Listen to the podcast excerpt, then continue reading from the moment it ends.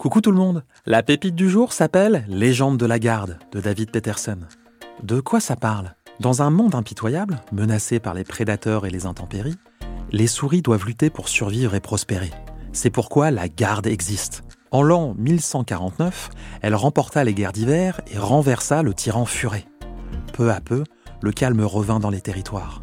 Certes, les dangers quotidiens subsistent aujourd'hui, mais les membres de la garde ne sont désormais plus en guerre. Ils forment des escortes, servent d'éclaireurs, de guetteurs d'orage ou de guides pour toutes les souris. Ils protègent aussi les frontières, frayent de nouveaux passages, ouvrent des voies sûres et veillent au bon acheminement des marchandises entre les villages. En cas d'attaque, c'est à eux qu'il appartiendra de défendre les territoires envers et contre tout. Pourquoi vous allez adorer cette série? Eh bien parce qu'elle est épique et que ce n'est pas tous les jours que des souris tiennent le premier rôle dans un univers médiéval plein de dangers. Les deux premiers tomes mettent en scène l'histoire de Kenzie, Saxon et Liam. Trois membres de la garde qui, aidés par le vieux Selanaway, devront surmonter autant leurs ennemis que leurs différences et leurs doutes pour sauver leur communauté. Rien que ça. Dans le tome 3, vous suivrez Selanaway dans ses jeunes années. Sa quête? Trouver la hache noire, une arme mythique qui passe de main en main depuis la nuit des temps. Une épopée qui donnera naissance à la garde. Plus récemment, deux tomes vous feront découvrir des fables et des contes tirés de l'univers des légendes de la garde. Des fables et des contes qui, en plus d'enrichir l'univers, n'ont rien à envier à ceux des frères Grimm, de Charles Perrault ou de La Fontaine. Autant d'hommages au courage, à l'humilité, à l'amour et à la générosité qui font toutes les qualités des héros, mais qui parlent aussi de compassion, d'empathie, de curiosité et d'ouverture d'esprit.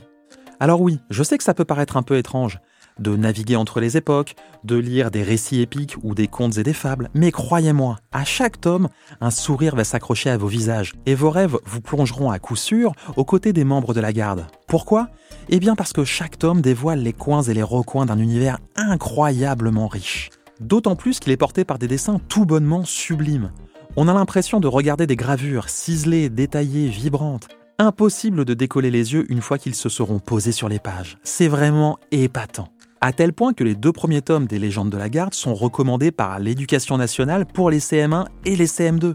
Mais je vous rassure, ils peuvent être lus sans souci par les plus jeunes d'entre vous. Voilà, si je vous ai donné envie de lire les légendes de la garde, rendez-vous dans votre bibliothèque ou chez votre libraire.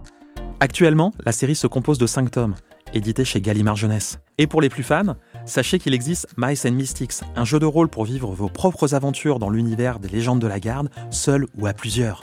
Je vous mets toutes les informations dans la description de l'épisode. Je vous embrasse et je vous donne rendez-vous bientôt pour découvrir une nouvelle pépite.